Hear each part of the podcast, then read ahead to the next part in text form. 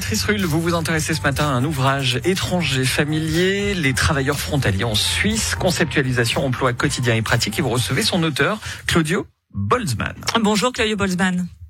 Bonjour. Vous êtes professeur honoraire à la HETS et vous êtes donc consacré avec euh, vos collaborateurs 234 pages à ces étrangers familiers que sont les frontaliers selon vous.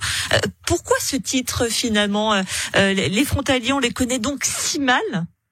Étonnamment, oui, parce que malgré le fait qu'ils sont très nombreux à travailler quotidiennement à Genève, à passer la frontière tous les jours, et finalement, euh, parfois, c'est les gens euh, les côtoient tous les jours et ils savent pas qu'ils travaillent parfois avec des frontaliers, à part les chiffres 70 euh, au lieu de 70 ou 80. c'est l'art de la dissimulation du frontalier, c'est ce que vous nous dites Non, c'est pas la véritable dissimulation. Simplement, ils parlent la même langue que les jeunes voient et ils s'expriment de manière assez semblable. Et à part les plaques, les plaques des voitures, c'est difficile de les distinguer des, des, personnes, des autres personnes qui travaillent à Genève. Vous balayez d'ailleurs quelques idées reçues. Euh, les frontaliers ne seraient pas responsables du taux de chômage plus élevé à Genève que dans le reste de la Suisse. Il y aurait bien une préférence des employeurs pour euh, les collaborateurs suisses. Certains s'étranglent peut-être en entendant cela. Sur quoi vous vous appuyez? Tout d'abord parce que, bon, vous savez, Genève est, est une économie très dynamique et diversifiée. Et puis, euh, la croissance économique est très importante. Et on forme pas assez de travailleurs dans certains secteurs très importants, comme la santé, par exemple.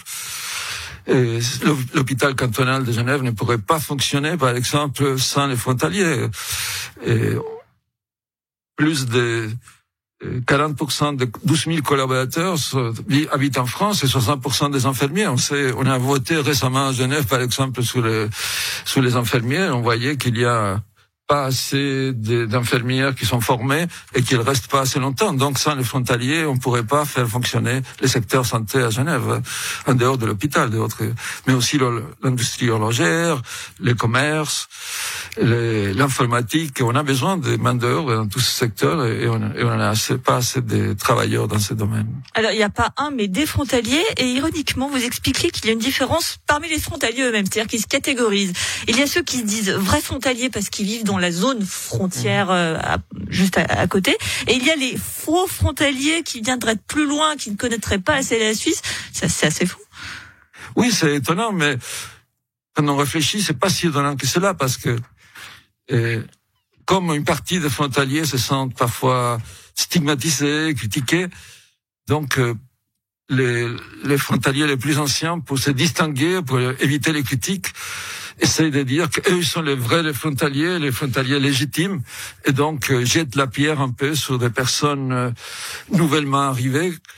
Mais ils oublient qu'à un moment donné, eux aussi, quand ils, la première fois ils sont arrivés, ils connaissaient pas non plus toutes les mœurs suisses, toutes les modes de fonctionner en Suisse. Ils ont appris ça petit à petit. Mais c'est une, une, manière de se défendre qu'on connaît chez toutes les minorités. Hein. On jette la pierre sur les autres, dit nous, nous on est différents, nous on se distingue, mais en fait, euh, ça voilà, c'est une manière qui n'est pas très efficace finalement, parce que ça, ça, ça crée des sous-catégories de stigmatisation qui sont pas finalement très fonctionnel pour les personnes concernées. Vous êtes également penché sur la, la sociabilité des, des, frontaliers.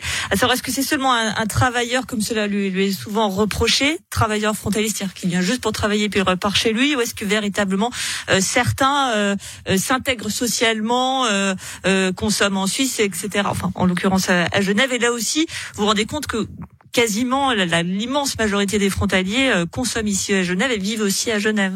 Tout à fait, parce que finalement, ils passent une bonne partie de leur journée ici à Genève, euh, au travail.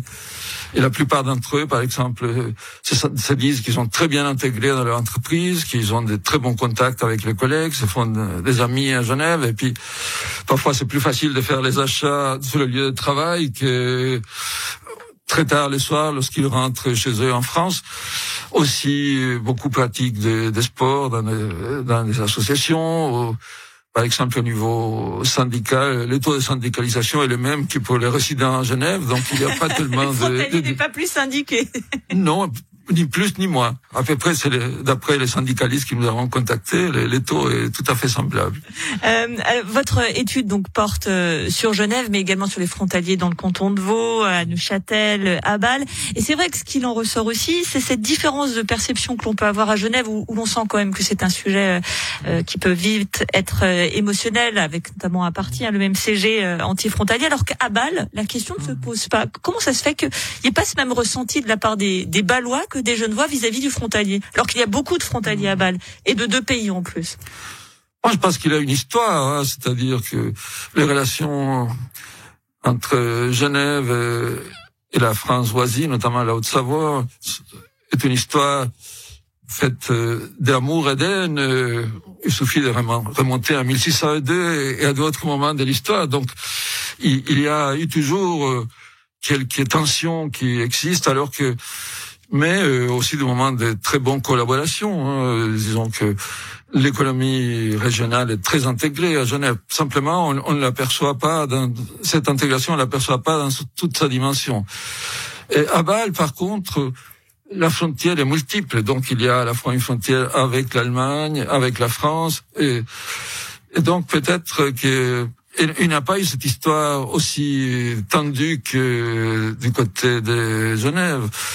Par contre, au Tessin, on voit qu'il y a aussi euh, des tensions parce que les Tessinois se sentent un peu minorisés par rapport euh, à, la capitale de la Lombardie qui est Milan et, et se sentent un peu en danger par rapport à une grande agglomération à côté d'eux qui, est très dynamique comme euh, Milan par exemple. Merci beaucoup Claudio Bolzmann, professeur honneur à la HTS, donc auteur de l'ouvrage Étrangers, familiers, les travailleurs frontaliers en Suisse. Et on l'a compris qu'ils sont multiples et variés. Merci d'avoir été sur Radio Lac ce matin.